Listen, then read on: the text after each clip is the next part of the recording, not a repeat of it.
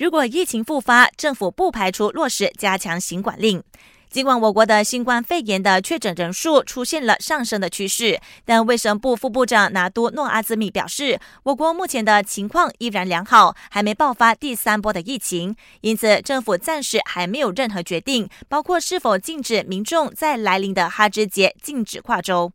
诺阿兹米还说，如果疫情复发，政府预料不会落实行动管制令，而是在爆发疫情的地点采取地方性的行管令。针对一名女子在居家隔离期间现身霹雳野堡梅鲁一家餐厅内用餐一事，诺阿兹米透露，据他了解，这名女子的第二次检测结果确实证实她感染新冠肺炎，目前已经被送往医院接受治疗。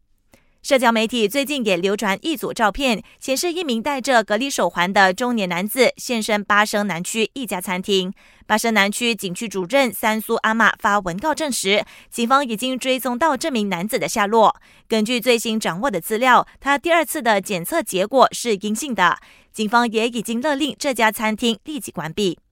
泰国再次把紧急状态延长到八月底。虽然泰国已经两个月没有出现本地感染的情况了，但为了安全起见，泰国一名高级官员表示，他们决定根据医生的建议，把原本在七月结束的紧急状态令再次延长一个月。感谢你的收听，我是挺燕。